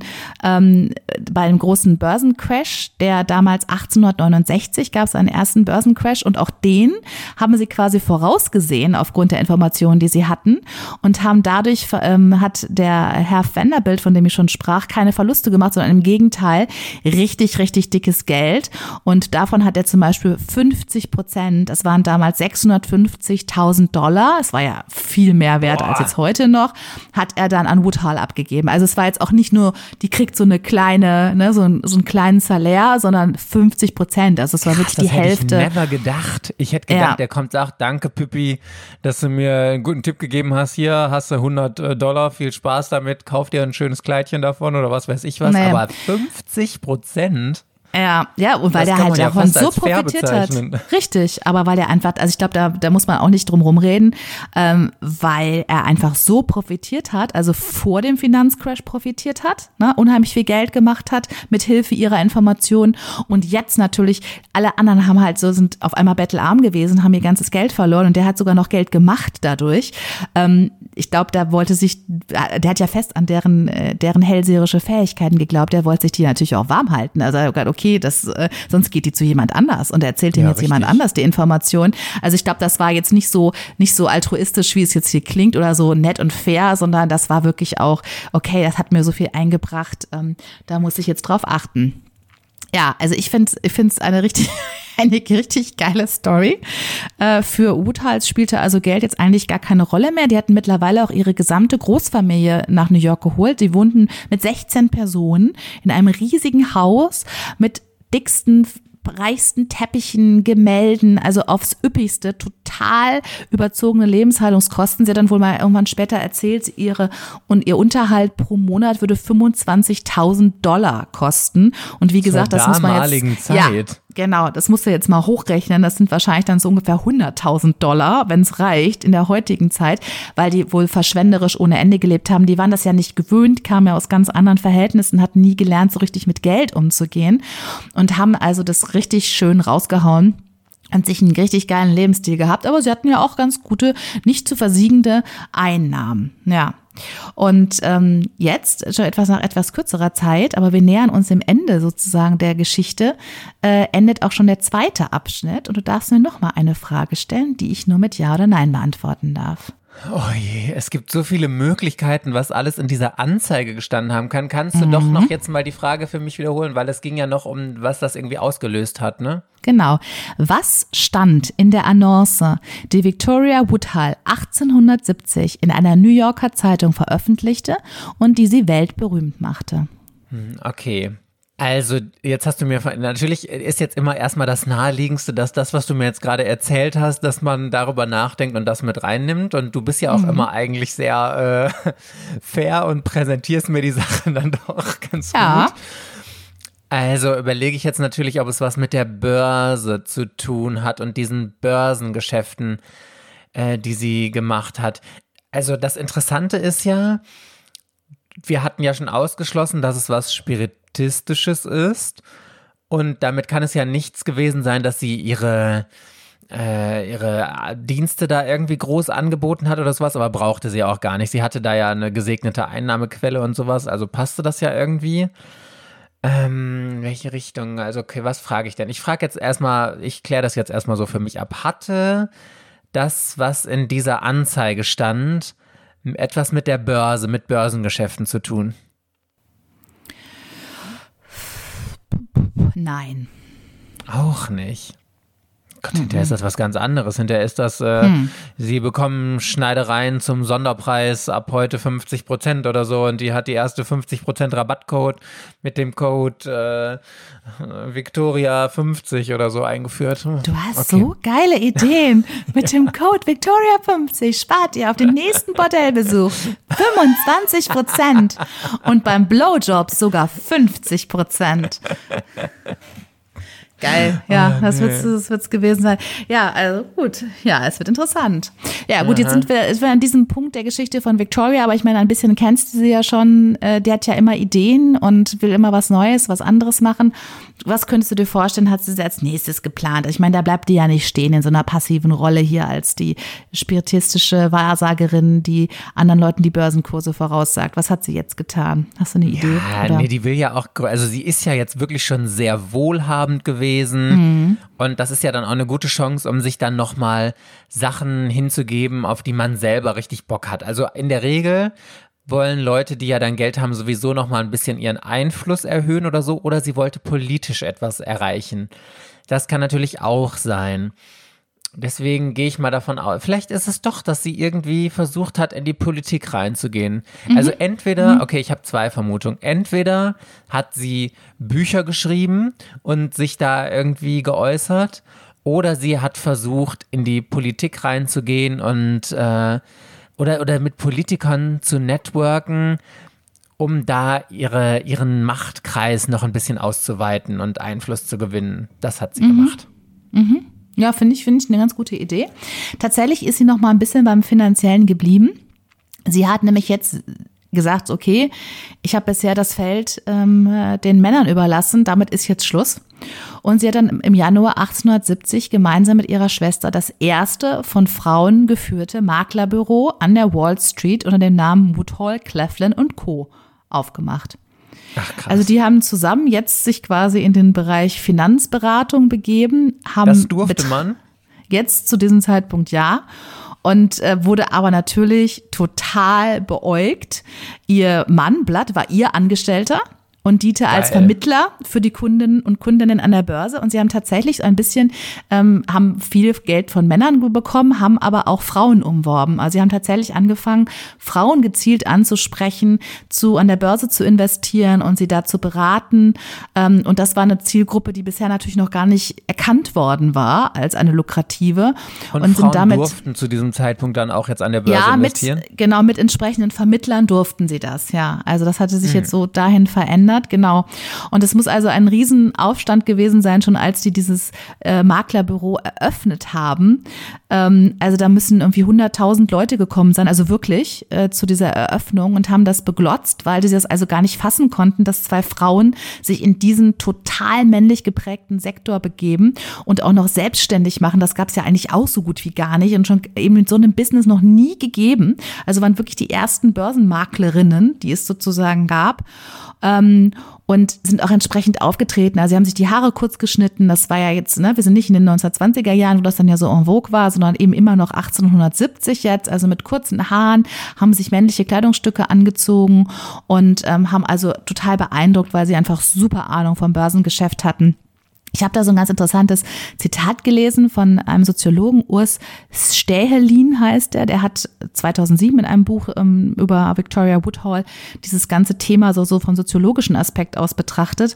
Und der hat so schön gesagt, ihre männliche Haltung und Kleidung war ein karnevaleskes Spiel mit Geschlechtsidentitäten, was sozusagen eine doppelte Provokation war, eine Steigerung des Skandalösen. Und hat das dann so beschrieben, die Cleflin-Schwestern, also das sind ja die beiden, ne, konstruierten eine hybride Figur des Brokers, die sich zwar den männlichen Regeln des Geschäfts unterwirft, diese Regeln aber gleichzeitig mit der Semantik weiblicher Verführungskraft und Sexualität offen vermischt. Und das ist so genau, was ich vorhin auch schon gesagt habe, was ich halt so spannend an dieser, an dieser Figur Victoria, aber auch an ihrer Schwester finde, dass sie eben nicht dieses, man, man kennt ja diese Frauenfiguren, auch gerade so damaligen man kennt die auch heute noch die, um irgendwie in einer sehr männlichen äh, Geschäftswelt erfolgreich zu sein, einfach männliche Verhaltensweisen komplett imitieren Ne? Also ich sage ja immer so das typische Beispiel, ich spreche dann schon mal mit tiefer gelegter Stimme, weil es klingt einfach männlicher und ich ziehe mir entsprechend nur Hosen an und so weiter, weil dadurch werde ich irgendwie das Gefühl, sobald ich was Weibliches habe, werde ich nicht mehr so ernst genommen. So diese, und dass sie das auf der einen Seite zwar irgendwie auch gemacht haben, aber gleichzeitig eben auch komplettes Gegenteil, also totale ähm, Hyperweiblichkeit, Hyperfeminität sozusagen vertreten haben und das miteinander so vermischt haben, was natürlich alle völlig verstört hat. Also finde ich total spannend spannend, oder? Total. Ich finde das total faszinierend, was die sich da aufgebaut haben und wie früh die einfach schon sowas geschafft haben und sowas erreicht haben und diese total verstaubte Struktur von diesen ganzen anzugtragenden Männern dann so aufmischen. Also richtig ja. geil, kann man ja echt nur den Hut vorziehen vor den Frauen, mega. Ja, total. Also einfach super mutig, super intelligent äh, und eben auch sich so ihre ganze Sinnlichkeit nicht wegreden lassen. Das finde ich einfach, also ja, finde ich einfach total, total unglaublich modern ähm, und bin ich völlig beeindruckt von. Ja, also neben diesem Thema Börse haben aber auch, äh, ich hatte das schon angedeutet, sich Woodhull auch ganz viel weiterhin mit gesellschaftlichen und sozialen und politischen Fragen beschäftigt, auch mit typischen Frauenfragen. Ähm, da hat sie also gerade auch mit ihrem Mann zusammen Zugang zu feministischen, sozialistischen und sehr freiheitlich denkenden Persönlichkeiten und zu deren Visionen ähm, gefunden. Und äh, was ist jetzt, was glaubst du? Ich glaube, dass du das auf jeden Fall sehr gut weißt. Was war so damals das wohl das vorherrschende Thema der Frauenbewegung? Also wo ging es denn drum die ganze Zeit? 1870. Ja, ja, auch, ja ne? mh, genau. Also tatsächlich, da ging es immer nur Frauenwahlrecht, Frauenwahlrecht, Frauenwahlrecht. Und ich finde es total spannend, weil Victoria Woodhull hat das irgendwie anders gesehen. Also nicht, dass sie jetzt gegen das Frauenwahlrecht fand, aber sie hatte also ganz interessante Ansätze und, Bewe und äh, Gedanken dazu. Sie hat nämlich gesagt, es geht eigentlich gar nicht, also hier das Frauenwahlrecht brauchen wir eigentlich nicht, weil in der amerikanischen Verfassung steht immer nur, da heißt es immer nur Bürger. Es heißt nie, es geht um Bürgerrechte, es geht nie über Männer- oder Frauenrechte. Und danach hat sie dann gesagt, sind das Frauenwahlrecht doch offensichtlich bereits vorgesehen, weil wenn in der Verfassung an keiner einzigen Stelle irgendwie steht, ist, das ist ein Recht, das ist das Recht des Mannes, sondern immer nur, das ist das Recht des amerikanischen Bürgers, dann beinhaltet das doch automatisch auch Frauen. Und insofern hat sie immer so ein bisschen gesagt, da müssen wir eigentlich gar nicht drüber, also mal so ein bisschen juristisch, ne? Da müssen wir eigentlich gar nicht drüber diskutieren, weil eigentlich ist vollkommen klar, dass wir schon das Wahlrecht eigentlich haben. Und ein anderer Ansatz von Punkt für ihr war, also natürlich, wie gesagt, sie war natürlich für das Wahlrecht, aber es war für sie nicht so wichtig, weil sie hat gesagt, dass Frauen Geld verdienen können, also jetzt ein wörtliches Zitat, ist ein besserer Schutz gegen die Tyrannei und Brutalität von Männern, als dass sie selbst wählen können. Was Ach, denkst du dazu? Was ist da so dein, was sind da so deine Gedanken? Ja, absolut, weil das Problem ist ja die Abhängigkeit der Frauen, ja. auch ja heute oft noch von Männern, ja. diese finanzielle Abhängigkeit. Wenn du dir keine Wohnung leisten kannst, wenn du dir kein Essen leisten kannst und all, für all das von einem Mann abhängig bist, ja, dann nützt dir ja auch nichts, wenn du dann einmal alle vier Jahre oder keine Ahnung, wie oft die da in, in Amerika gewählt haben, wenn du dann wählen gehen kannst und da Einfluss drauf haben kannst, wenn du im Alltag einfach komplett unsicher bist und äh, nicht weißt, wie du dein Leben bestreiten sollst, wenn du keinen Typen an der Seite hast, der das Geld nach Hause bringt, ne? Also. Ja, ja, also ich finde es eben auch, ich finde es so klug von ihr und es ist so wahr und ich finde, es ist so der Kern ja auch unserer heutigen Situation immer noch. Also ich bin ganz fest davon überzeugt, dass eins der wichtigsten Punkte, warum wir noch keine wirkliche Gleichberechtigung haben, der unterschiedliche Zugang zum Arbeitsmarkt liegt ja, und die unterschiedliche Zugang zu ähm, Konsummöglichkeiten durch entsprechende Verdienstmöglichkeiten und dass die finanzielle Abhängigkeit, in die sich Frauen durch, wenn sie Kinder bekommen, meistens Teilzeittätigkeiten, Ausfallzeiten und so weiter häufig begeben, dass weil wir das haben, wir auch keine Gleichberechtigung haben. Und ich finde, das ist genau, wie sie es gesagt hat, ähm, wählen total wichtig und natürlich müssen Frauen wählen können. Aber ich kann voll verstehen, dass sie sagt, das ist doch so ein bisschen, da bildet man sich dann ein, weil ich alle vier Jahre mein Kreuzchen machen kann, ich hätte irgendwie Macht. Aber in einem kapitalistischen System habe ich nur dann Macht, wenn ich Konsummöglichkeiten habe, wenn ich Geld habe. Derjenige, der das Kapital hat, derjenige, der damit Konsummöglichkeiten hat, derjenige hat Macht. Und wenn ich also gleichberechtigt, also gleiche auf Augenhöhe, eben beide sind gleich mächtig in einer Beziehung oder überhaupt in einer Gesellschaft sein will, dann müssen beide gleichen Zugang zu den finanziellen Ressourcen haben und nicht einfach nur beide ein Kreuzchen machen. Ich finde es so richtig und ich finde es ist immer noch so, dass das sich Frauen, wir alle uns viel mehr deutlich machen müssen. Finanzielle Unabhängigkeit ist der Kern zu einer gleichberechtigten Gesellschaft und ähm, dass sie das so auf den Punkt gebracht hat, schon zur damaligen Zeit. Also ich sag ja, ich völliger Girls Crush. Ich finde es richtig, richtig gut und total toll. Aber du kannst dir denken, damit hat sie sich halt nicht nur Freunde gemacht. Ne? Also so diese Haltung, die ganze Frauenbewegung war halt eher so äh, auch aus der Oberschicht. Also es waren viele Frauen, die sehr gebildet waren und sie kam ja aus, hat einen ganz anderen Hintergrund. Sie wurde natürlich auch entsprechend beäugt. Dieses sehr Einstehen für die freie Liebe haben viele der Suffragetten ähm, oder überhaupt der Frauenbewegungsvertreterinnen äh, ihr übel genommen. Damit konnten die wenig anfangen und wollten die auch nicht so. Und da gab es also auch, fingen da so Bewegungen innerhalb der Bewegung an, ne? so gegen sie auch durchaus zu sein. Ähm, ja, ist wahrscheinlich häufig so.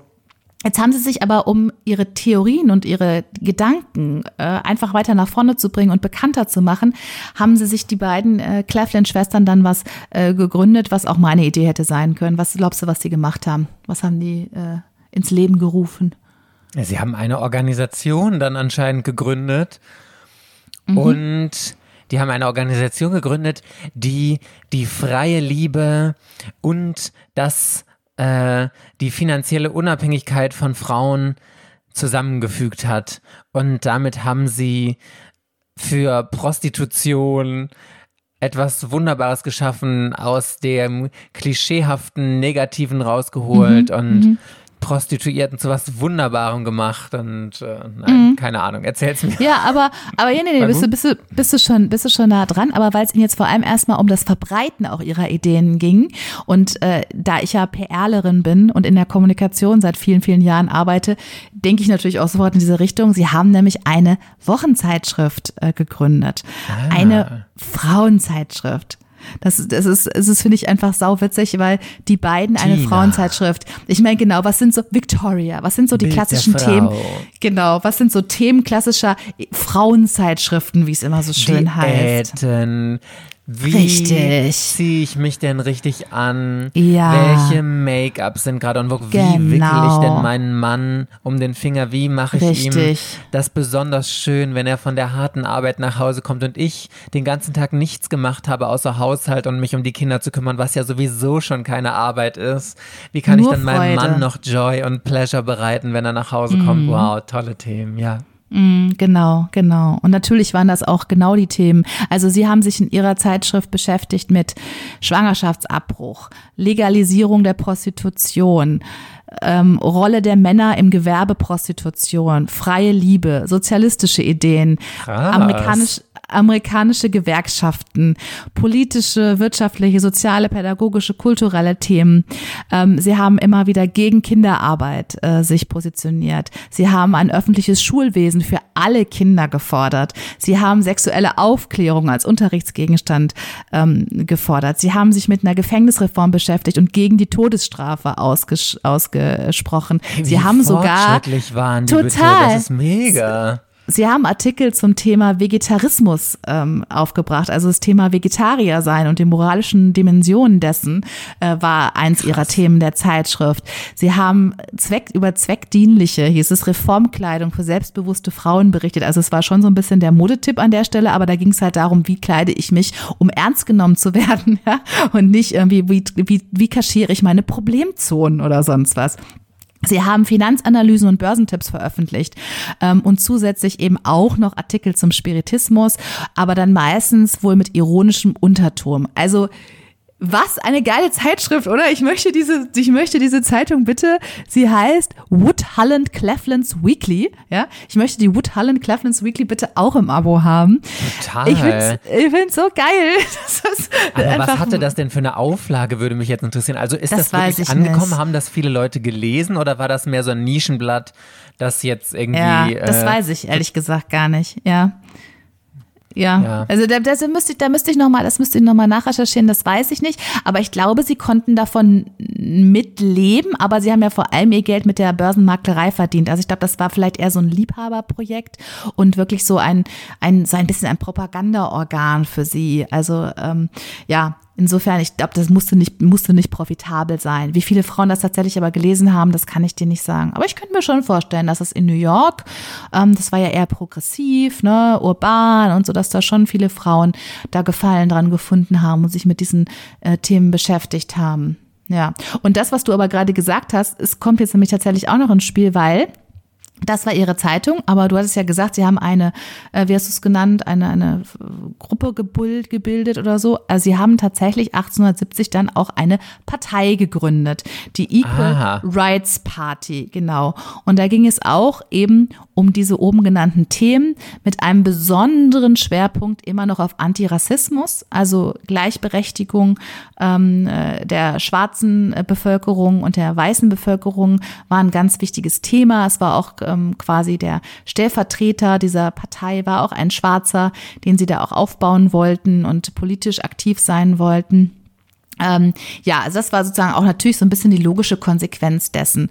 Und wir sind ja jetzt schon 1870 und äh, da ist ja diese besagte New Yorker Annonce veröffentlicht worden. Deswegen sind wir jetzt tatsächlich jetzt schon am Ende unseres letzten Abschnitts und du darfst mir noch eine letzte Frage stellen, bevor wir dann zum Point of No Return kommen und du die Ausgangsfrage beantworten musst. Oh, ich habe das Gefühl, ich tappe noch total im Dunkeln. Ich habe jetzt schon gefragt, ob es was mit der Börse zu tun hat.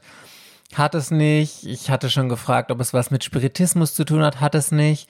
Jetzt könnte ich natürlich auch die Frage stellen, ob es mit dieser Zeitschrift zu tun hat, aber hm, also meine Vermutung ist ja jetzt, dass es, sie muss ja irgendwas jetzt für die Frauen gemacht haben. Dass sie da, mhm. und also es muss was gewesen sein, was einfach wirklich, also es muss ja ein Skandal gewesen sein, weil sonst wäre ja nicht weltweit darüber berichtet worden. So, es heißt, in welche Richtung frage ich jetzt nochmal schlauerweise?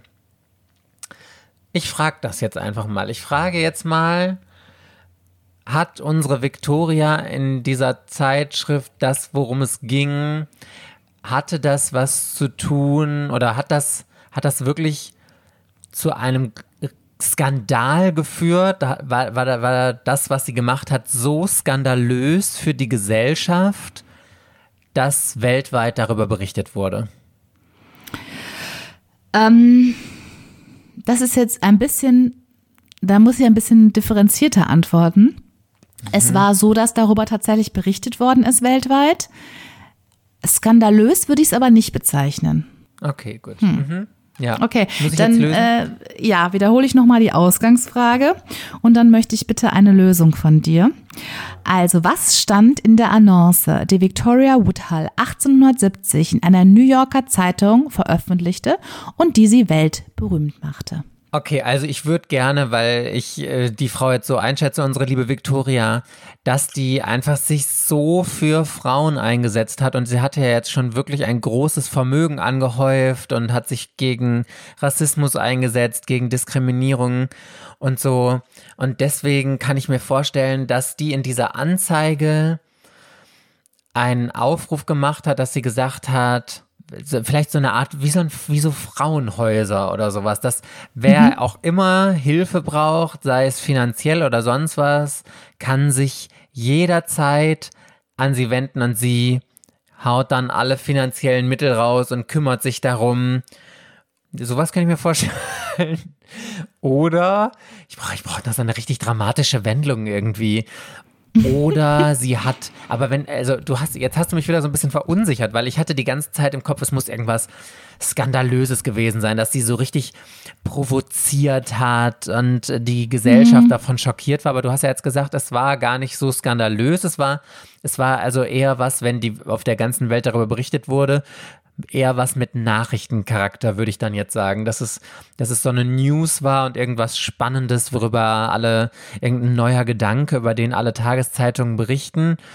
Und dass es jetzt gar nicht so ein Riesenskandal dann war. Also vielleicht hat sie auch, ich glaube, sie hat sie, doch, ich bleibe dabei, sie muss irgendeinen Aufruf gemacht haben. Sie hat einen Aufruf gemacht ich bin immer, ich komme immer in die Skandale. Alle Gedanken, die ich gerade habe, mhm. sind Big Drama. Weißt du, ich möchte jetzt hier noch das große Drama auffahren. Oh, ist das schwierig. Nee, ich bleib, ich bleib bei meinem Gedanken. Ich glaube, das ist es. Sie hat sich einfach so unfassbar für die Frauenwelt eingesetzt und wusste einfach, weil sie selbst aus so armen Verhältnissen gekommen ist und selbst so schlimme Dinge durchgemacht hat, dass sie schon als Kind arbeiten musste, als Jugendliche sich prostituieren mhm. musste und sowas, dass sie gesagt hat, egal welche Frau in einer schrecklichen Situation ist, weil sie äh, eine schlimme Zeit mit ihrem Mann hat oder whatever, egal warum, schreibt mir einen Brief, damals konnte, oder vielleicht konnte man auch anrufen, ruf mich an, schreib mir einen Brief und ich hol dich da raus, ich bring dich zurück in ein selbstbestimmtes, empowertes Leben. Und das war damals so richtig krass, dass alle gesagt haben, wow, da ist diese Frau, die sich von ganz unten hochgearbeitet hat und die jetzt einfach Frauen, denen es unfassbar schlecht geht, rausholt mit diesem Geld, das sie sich selbst aufgebaut hat. Und da hat sie so eine Anzeige verfasst. Das ist meine Lösungsantwortmöglichkeit. Mhm, mhm. Ja, finde ich, finde ich gut. Ja. Finde ich eine gute Idee, hätte, hätte auch zu ihr gepasst. Aber es ist, ich glaube, es wäre jetzt nicht so überraschend jetzt vielleicht gewesen, oder? Dass man dann gedacht hätte, so, okay, ja, das ist schon klar, dass sie, also ja, ein bisschen skandalös meinst du halt eher so, ne? dass sie darauf aufmerksam ja, ich gemacht war immer so beim Skandal, aber. Äh, hm, ja. Hm. Okay, ja, dann gucken wir uns mal an. Was hat sie tatsächlich gemacht? Ich lese jetzt, ich lese jetzt einen Teil vor dessen, was in der Annonce stand und dann bin ich gespannt, ob du dann eine Ahnung hast, worum es geht. Hm. Sie hat geschrieben, ich bin mir darüber im Klaren, dass ich mit der Bewerbung auf diese Stelle mehr Hohn als Enthusiasmus auslöse. Aber dies ist eine Epoche der plötzlichen Veränderungen und Überraschungen. Was heute absurd erscheint, wird morgen ein seriöser Aspekt sein. Ah, sie wollte Präsidentin der Vereinigten Staaten werden. Ja! Nein, dann war es ja doch ein Skandal. Ja, aber Skandal habe ich jetzt eher so gedacht, so, ja, irgendwie was Verruchtes. Also habe ich eher so, so ein bisschen so in dieser Richtung, sie hat veröffentlicht, dass sie, keine Ahnung, mit dem Präsidenten der Vereinigten Staaten seit Jahren ein uneheliches Kind hat oder so. Das heißt, das wäre für mich so ein Skandal gewesen. Das war natürlich einfach nur so, hä, Frauen durften nicht mal wählen, ja. Die durften sehr bedingt auch nur in bestimmten Jobs in irgendeiner Form berufstätig sein und sonst was. Und also auf die Idee zu kommen, als Präsidentin zu kandidieren in einem Land, in dem man nicht mal wählen darf als Frau, ist ja schon extrem absurd, könnte man sagen. Ne? Also, hä, wieso soll das irgendwie funktionieren? Aber ist es ein Skandal? Würdest du das als Skandal? Ja, also, schon. Für die Zeitung war das doch mit Sicherheit ein Skandal, dass sie gesagt haben, krass, also ja, es kann genau. ja auch dann ein Big Drama einfach sein und sagen, wow, what the fuck is da wrong? Die bewirbt sich allen Ernstes auf das höchste Amt der Welt, muss man ja sagen. Ja. Also ja. Äh, und da war sie auch die erste Frau, die das jemals dann wahrscheinlich sowas gewagt hat auszusprechen, dass sie Präsidentin der Vereinigten Staaten werden möchte. Ja, also es ist ganz interessant, weil tatsächlich ähm, hat sie natürlich mit dieser Kandidatur, war ihr von Anfang an erstmal vollkommen klar, dass sie chancenlos war. Ne? Also es war wirklich ein symbolischer Akt, aber sie hat das grundsätzlich erstmal, ist sie das ganz formal angegangen. Also sie hat sich von dieser Equal Rights Party, die sie ja gegründet hat, hat sie sich dann ganz offiziell ähm, nominieren lassen, 1872 dann als Präsidentschaftskandidatin, obwohl sie nicht nur als Frau natürlich das eigentlich nicht konnte, sondern darüber hinaus auch noch nicht mal das Mindestalter hatte. Sie war nämlich 34 zu diesem Zeitpunkt und sie hätte aber 35 Jahre mindestens sein müssen, um als Präsident kandidieren zu müssen. Also insofern, also die ne, Frauen besaßen noch nicht mal das aktive Wahlrecht und zu allem zu einem äh, Überfluss ähm, äh, war sie am Wahltag, als gewählt wurde, musste sie auch noch ins Gefängnis, weil man ihr nicht ganz schlauer Move sozusagen, hat man gedacht. Ähm, sie hat ja mit ihrer Zeitung zum Beispiel über sexuellen Missbrauch auch berichtet. Und dass sie darüber berichtet hat, hat man ihr angelastet als Verbreitung obszönen Materials und hat sie dafür tatsächlich einen Tag ins Gefängnis gesperrt, was ja absurd ist, weil sie hat ja einfach nur über dieses, diesen Missstand quasi berichtet. Aber es hat schon gegolten. Und um da jetzt drauf zu kommen, weil du gefragt hast, hatte das schon mal jemand gemacht oder so weiter? Das Thema ist nämlich, also sie als Person ist dann sehr schnell äh, wieder in Vergessenheit geraten. Keiner hat mehr von ihr erzählt. Bis 2016. Denn was war 2016? Kannst du dich noch erinnern? Da wollte Hillary Clinton äh, genau. äh, Präsidentin der St Richtig. werden. Mhm. Genau so war es. Und dann hieß es nämlich auf einmal überall, Hillary Clinton wäre die erste weibliche Präsidentschaftskandidatin der USA. Und an der Stelle wurde die Geschichte von Victoria Woodhull auf äh, Woodhull nach oben gespült.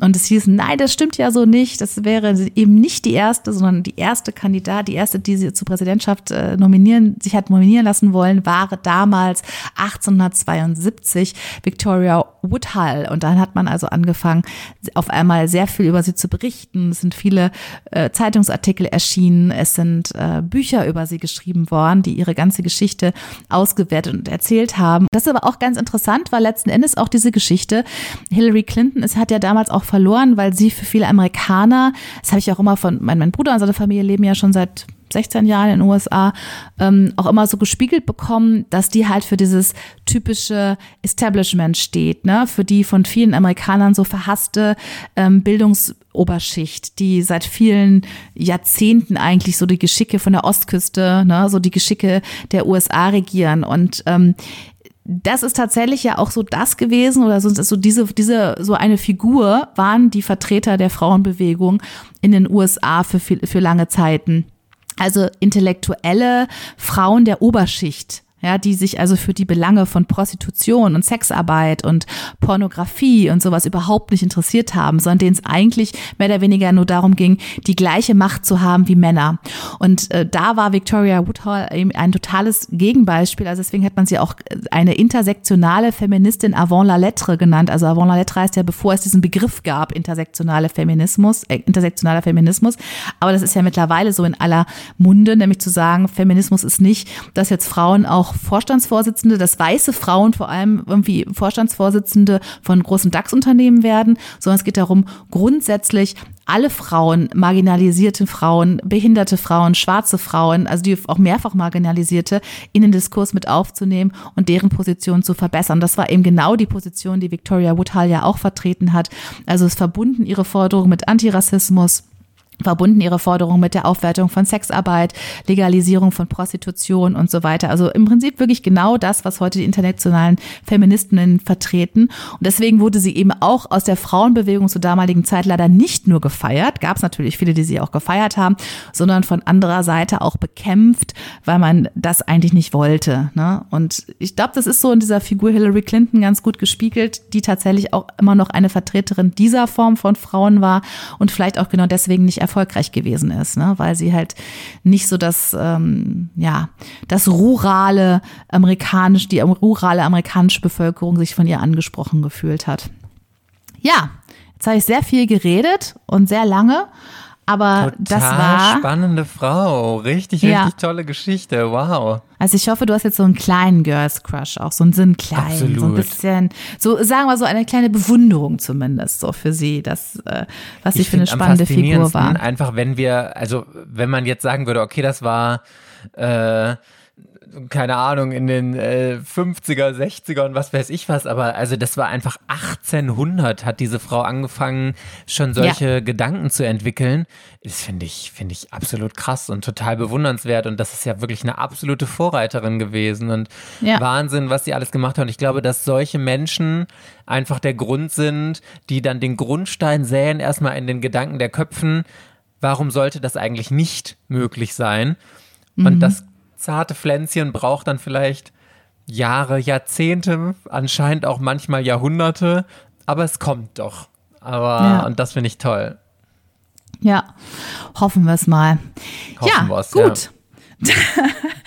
Dann sind wir am Ende unserer ersten Folge der neuen Erwartet Unerwartet Staffel.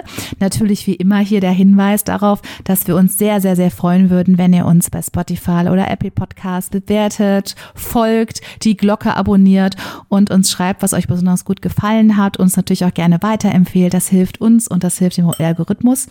Also macht fleißig damit weiter. Und ihr dürft euch jetzt endlich wieder in der nächsten Folge nicht nur auf eine gigantische, unterhaltsame, lustige, spannende Moderation von Mike freuen, sondern auch auf das Erlebnis, wie er in Verbindung tritt mit einem Menschen seiner Vergangenheit und übers Tische rücken. Ich bin jetzt schon so thrilled, das mit anhören zu dürfen. Wir freuen uns darauf. Bis dahin. Tschüss. Tschüss.